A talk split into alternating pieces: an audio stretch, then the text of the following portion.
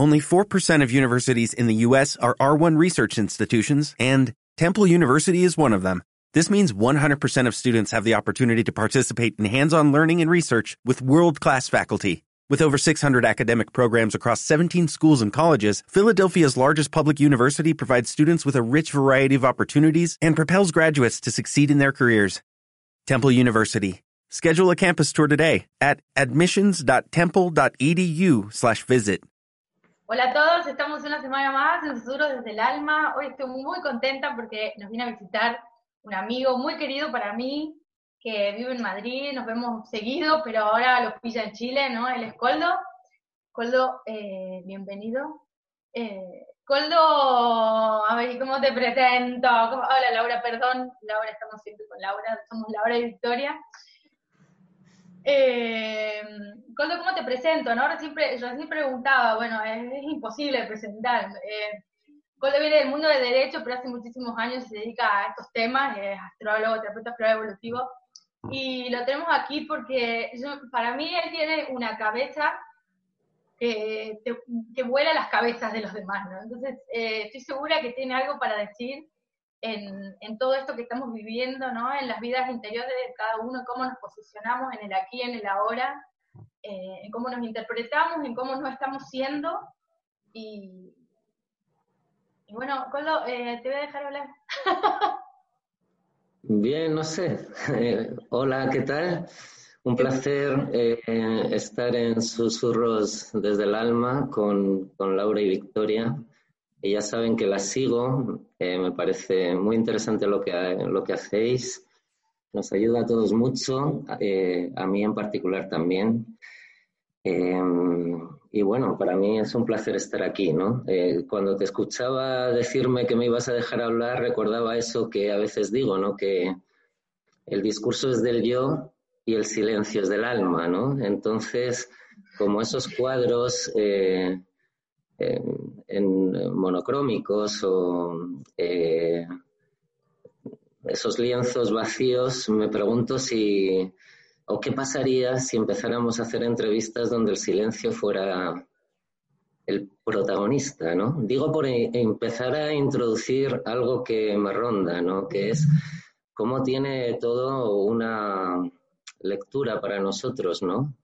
Porque proyectamos una idea sobre lo que cada cosa es y por tanto entramos en los territorios de la lógica, donde nos recordamos y nos reiteramos una y otra vez en las ideas que formamos desde la memoria de lo que nos hemos dicho ser y no nos permitimos romper, eh, encontrar las fisuras de asimetría que nos llevan a, una mirada paradójica como podría ser esta de encontrarnos los tres aquí para conectarnos con el silencio del alma en lugar de con el discurso del yo. Pero me imagino que eso no lo podemos hacer, ¿verdad? Porque no tendría mucho sentido lógico esto que estamos haciendo.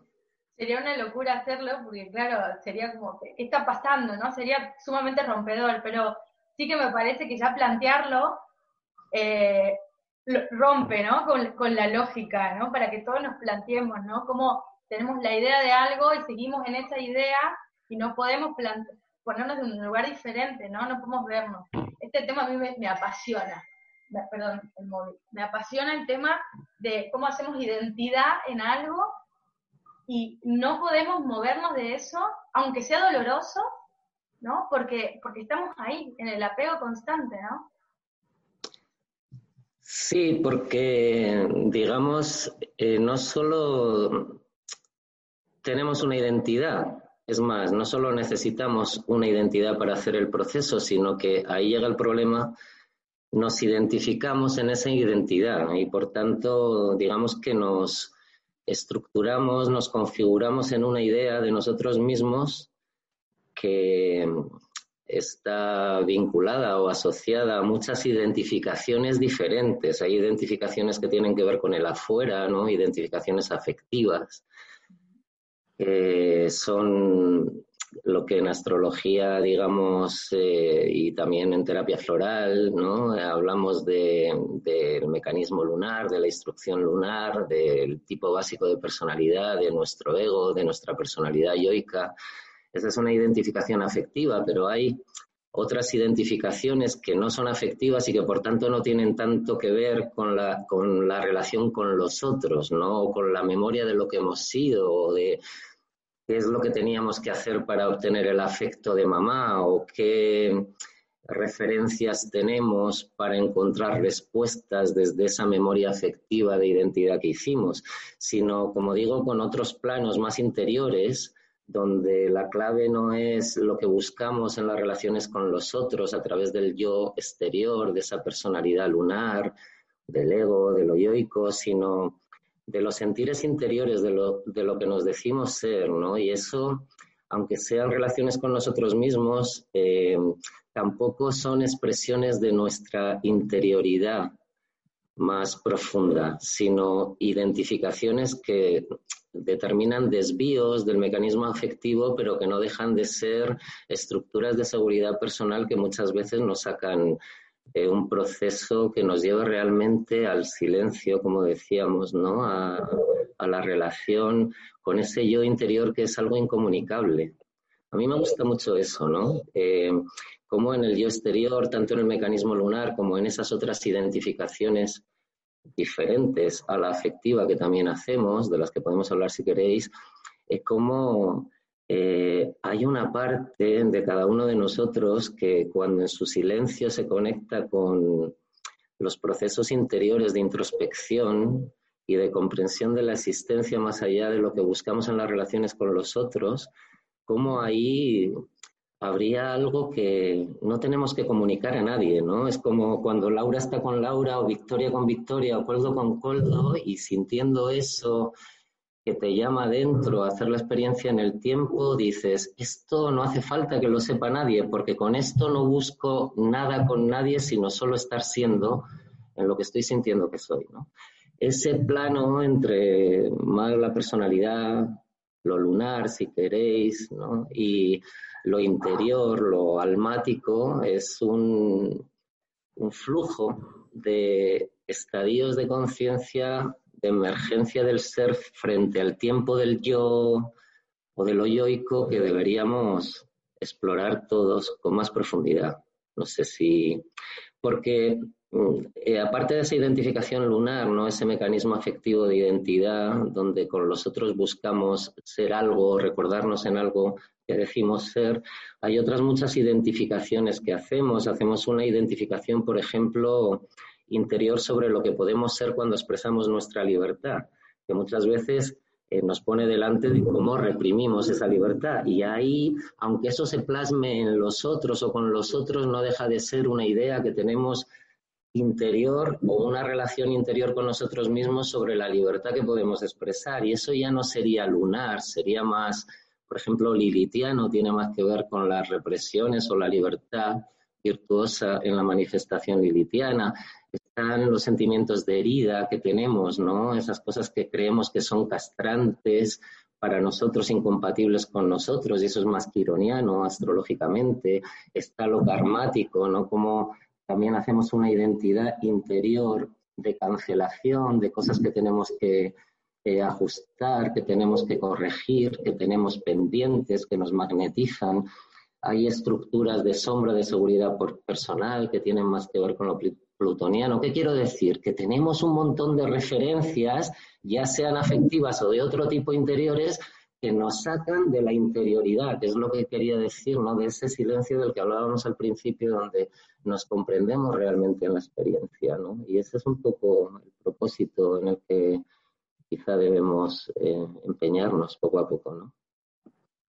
Pero hay una paradoja ahí, por lo que veo, hace, hace rato hablábamos de esta palabra también, ¿no? Porque eh, precisamente yo lo que pensaba era que para poder hacernos conscientes de que todo eso está, realmente necesitamos, aunque sea para, para, para quitárnoslo, hay, gente que no, no vivimos sabiendo que eso está ahí, que tenemos esos ruidos ahí, ¿no? Entonces, precisamente para, para, para hacernos conscientes de que esto está, necesitamos el silencio del que hablábamos al principio, ¿no?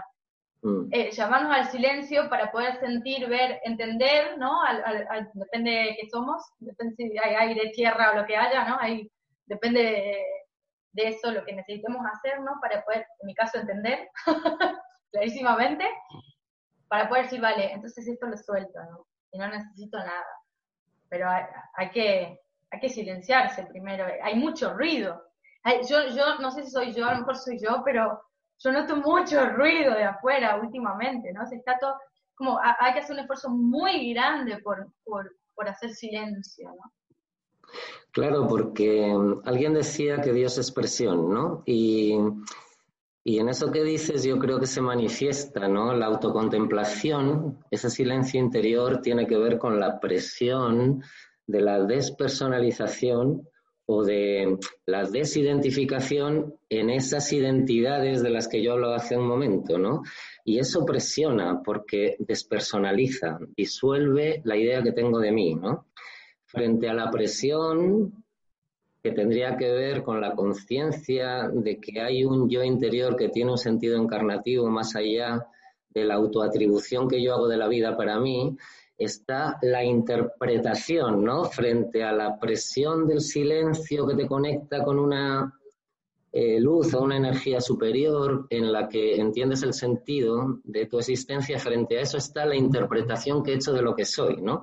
Que son esas identidades de, las que hablaba, ¿no? Sería algo así como eh, no una polaridad, porque esto no es una polaridad, sino una dualidad entre, entre la autocontemplación y la interpretación identificativa que hago de mí, ¿no? Entonces, para eso, para hacer conciencia de todas las identificaciones que hago y para ir, digamos, superando, soltando eh, esa adjudicación que me hago de todo, tengo que conectarme con otra verdad paradójica, simétrica, que me eh, asocia a las energías superiores o de niveles superiores que recibo. Esto parece muy teórico, pero en realidad si lo llevamos a cualquiera de las cosas que están pasando, por ejemplo, ¿no? esta famosa pandemia, eh, tiene una traducción práctica muy, muy interesante, ¿no? O sea, tiene una traducción práctica evidente. Quiero decir,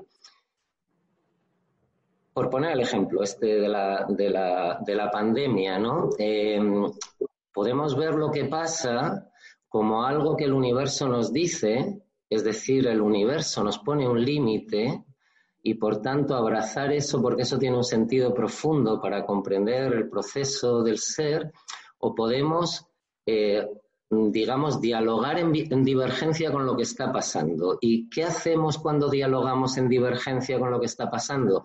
Ser la personalidad, quien quiere atribuirse o situarse o posicionarse o recordarse o lo que sea en lo que está pasando, en lugar de entregarse, fusionarse y sentirse con sentido profundo en lo que pasa, ¿no?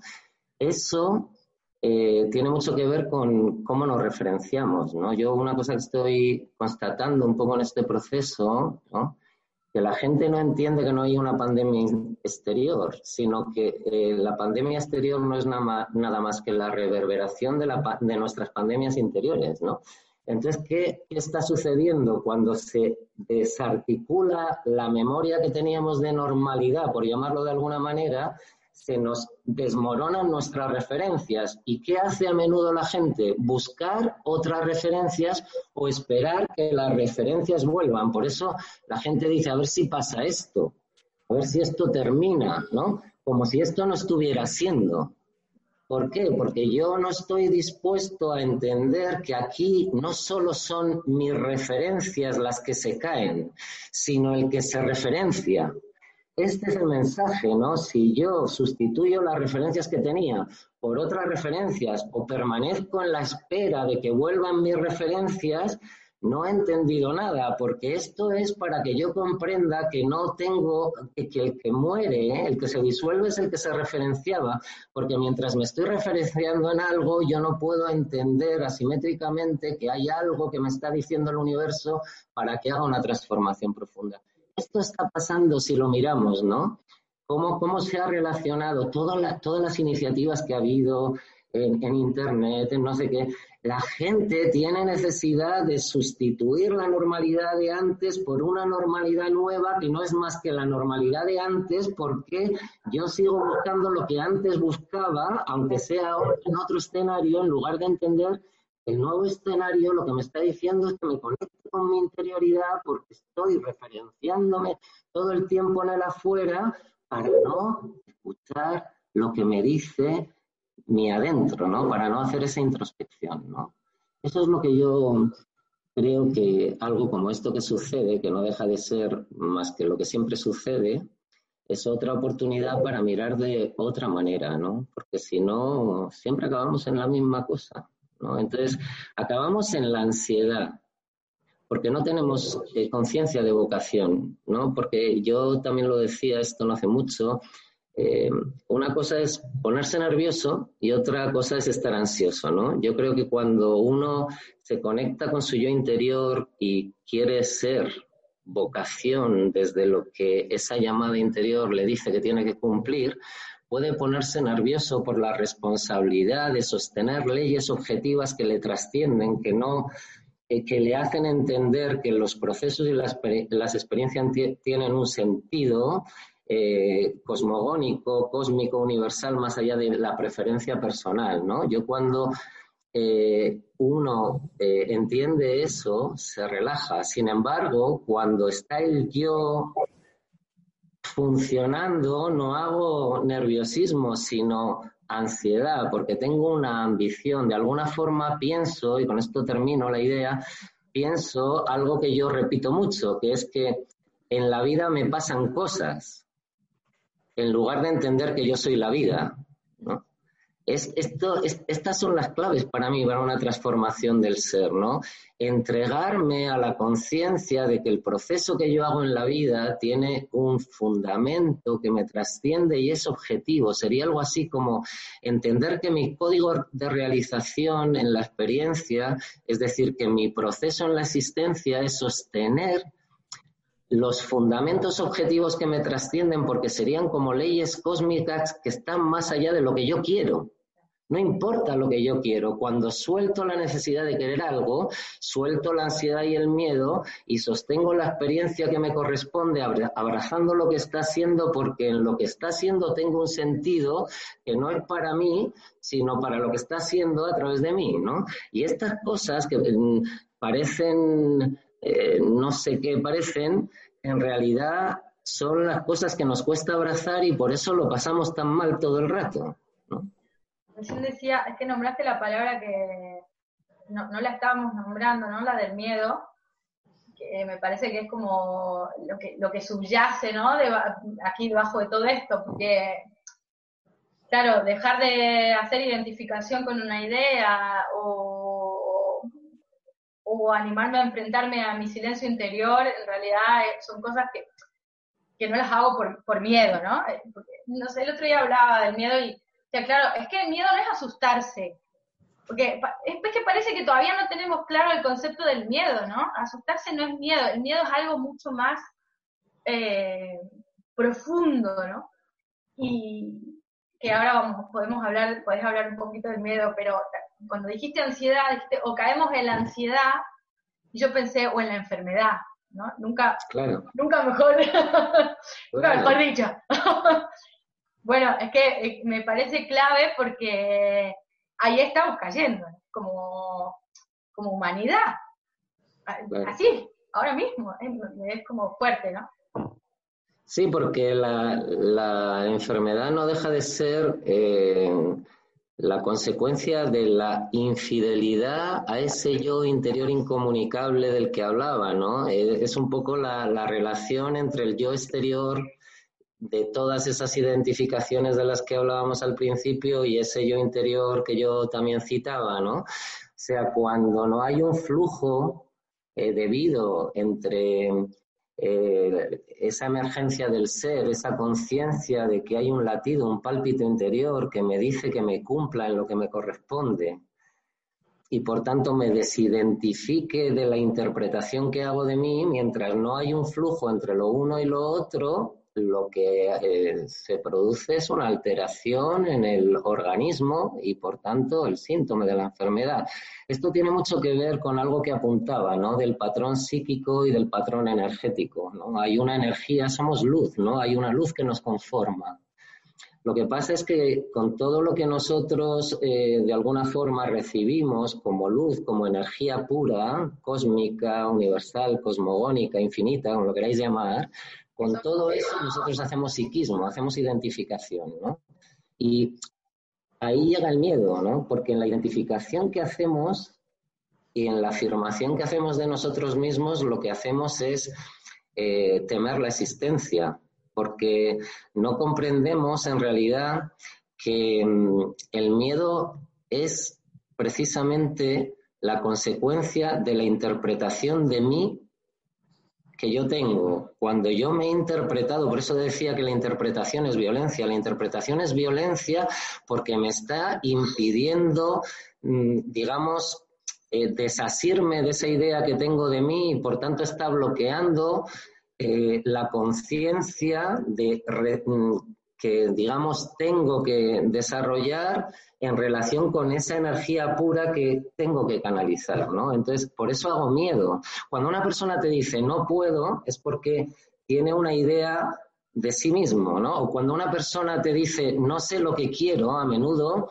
eh, está sosteniéndose en la interpretación que tiene de sí mismo sobre lo que sabe o lo que no sabe o sobre lo que quiere o lo que no quiere. Y a menudo no es cierto, porque la gente sabe perfectamente lo que quiere. Lo que pasa es que lo que, lo que quiere a menudo no se corresponde con lo que se ha dicho que tiene que ser y por tanto la que se dice que no sabe lo que quiere está funcionando desde el miedo, ¿no? Eso es la, la, tensión que, de la que yo hablaba entre la interpretación y la autocontemplación. Entre la presión la autocontemplación del yo interior y la violencia de la interpretación que me lleva a tener que sostenerme en la identificación que he hecho de mí. Eh, y, y, por tanto, ese es el flujo entre el yo exterior y el yo interior. Y ese es el trabajo, el trabajo que tenemos que hacer con el miedo. Para mí el miedo es la imposición que hago de tener que ser algo que me he dicho, incluso cuando ya tengo conciencia de no ser eso. Mm, incluso. El miedo es más poderoso, más penetrante cuando tengo conciencia de no ser eso.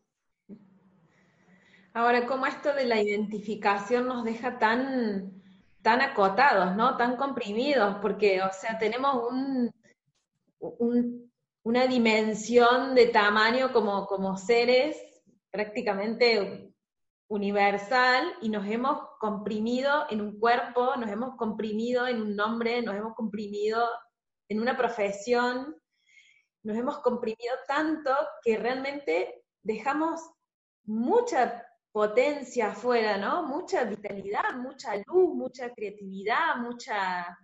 Es, es, es mucho lo que estamos dejando afuera, o sea, el negocio nos ha salido para nada redondo, ¿no? Cuando negociamos esta existencia, bueno, no nos salió favorable, pero eh, yo lo, que estoy pensando también es que esto que un poco que está pasando, que escuchaba que dijiste como interesante, que es que si, si ni bien pareciera que hay un cambio, ¿no? Que, que todo esto nos está trayendo una información nueva, eh, no es más de lo mismo, porque seguimos estando con la mente ahí, en ese lugar, tratando de interpretar eso que está pasando desde nuestra identidad. O sea que es muy corto. Sí, sí, porque esto es un poco lo de lo del patrón psíquico, ¿no? Que apuntaba, ¿no? O sea, el yo se lo adjudica todo. Eh, y por eso hay síntomas